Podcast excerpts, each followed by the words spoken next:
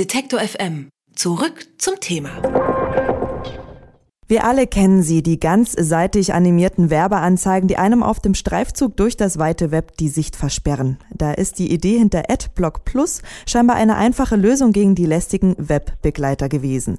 Gar nicht gefällt das aber den Medienhäusern Zeit Online und Handelsblatt. Sie haben gegen den AdBlock Plus Betreiber Ayo geklagt, denn sie wollen die Netzgemeinde natürlich mit ihrer Werbung erreichen. Gestern ist die Klage der Verleger in allen Punkten abgewiesen worden. Wie man das Urteil einschätzen kann, kläre ich in einem Gespräch mit dem Journalisten Thorsten Kleins. Er schreibt unter anderem für Heise Online. Guten Tag, Herr Kleins. Schönen guten Tag. Wie hat die Netzgemeinde das Urteil des Landesgerichts Hamburg aufgenommen? Gibt es schon erste Reaktionen? Also zunächst einmal, die Firma IAO hat natürlich das Urteil sehr positiv aufgenommen und natürlich in der Netzgemeinde als solchen ist die Werbeindustrie natürlich nicht sehr beliebt. Von daher ist die Entscheidung ganz gut aufgenommen worden. Falsch wäre es aber anzunehmen, dass jetzt damit alles erledigt sei. Es sind noch mindestens drei andere Verfahren anhängig und dass es vor den Landgerichten zugunsten von IO ausgeht, war im Prinzip zu erwarten. Also einerseits begeistern ja Werbeblocker die Nutzer sehr, andererseits müssen aber auch Webseiten wie Zeit Online oder Handelsblatt finanziert werden. Zählt denn dieses Kostenargument überhaupt nicht für die Hamburger Richter? Das Kostenargument wurde gestern vor Gericht kaum besprochen. Es geht letztendlich darum, hat man eine Anspruchsgrundlage. Die Redaktionen bzw. die Medienhäuser würden gerne natürlich ihre Inhalte zusammen mit der Werbung ausspielen und die Kernfrage ist, darf der Nutzer diese Werbung ausfiltern. Auf dem eigenen Bildschirm hat man selber seine Rechte und hier ist die rechtlich spannende Frage, inwieweit ist jetzt AdBlock Plus dafür verantwortlich, dass die Nutzer auf ihrem Bildschirm Werbung ausfiltern. Ist das sozusagen, damit der Nutzer eben diese Entscheidungsfreiheit hat, so eine Art Grundrechte wahrer AdBlock Plus? Das ist schwer zu sagen. AdBlock Plus hat eine Vorgeschichte als reines Open Source Programm wo sich dann quasi jeder selbst entschieden hat, was man blockiert.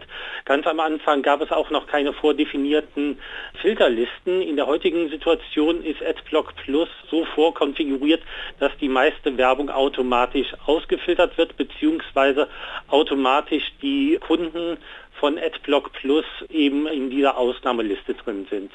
Das ist auch etwas, was die Kläger sehr beklagt haben dass die Voreinstellungen ihnen nicht angemessen erscheinen bzw. sie zu benachteiligen scheinen.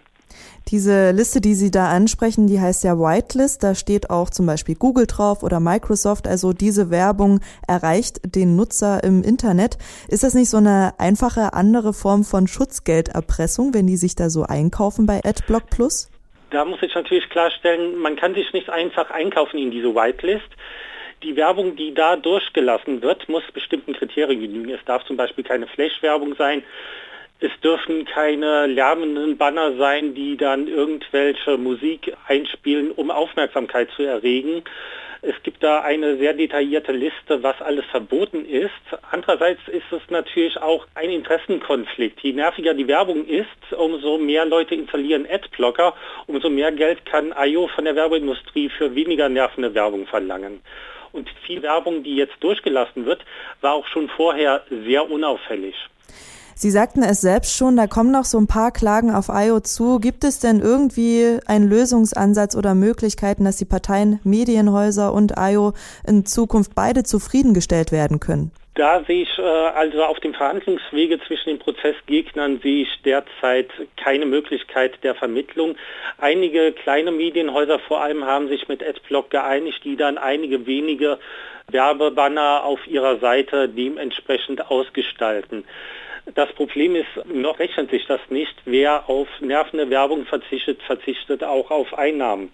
Und da ist Adblock Plus noch in der Findungsphase. Es gibt zwar ein Werbenetzwerk in den USA namens PageFair, das Werbetreibende dafür gewinnen will, explizit dezente Werbung zu schalten und behauptet, dass sich dadurch bessere Ergebnisse erzielen lassen. In der Breite wird das aber einfach noch nicht gemacht.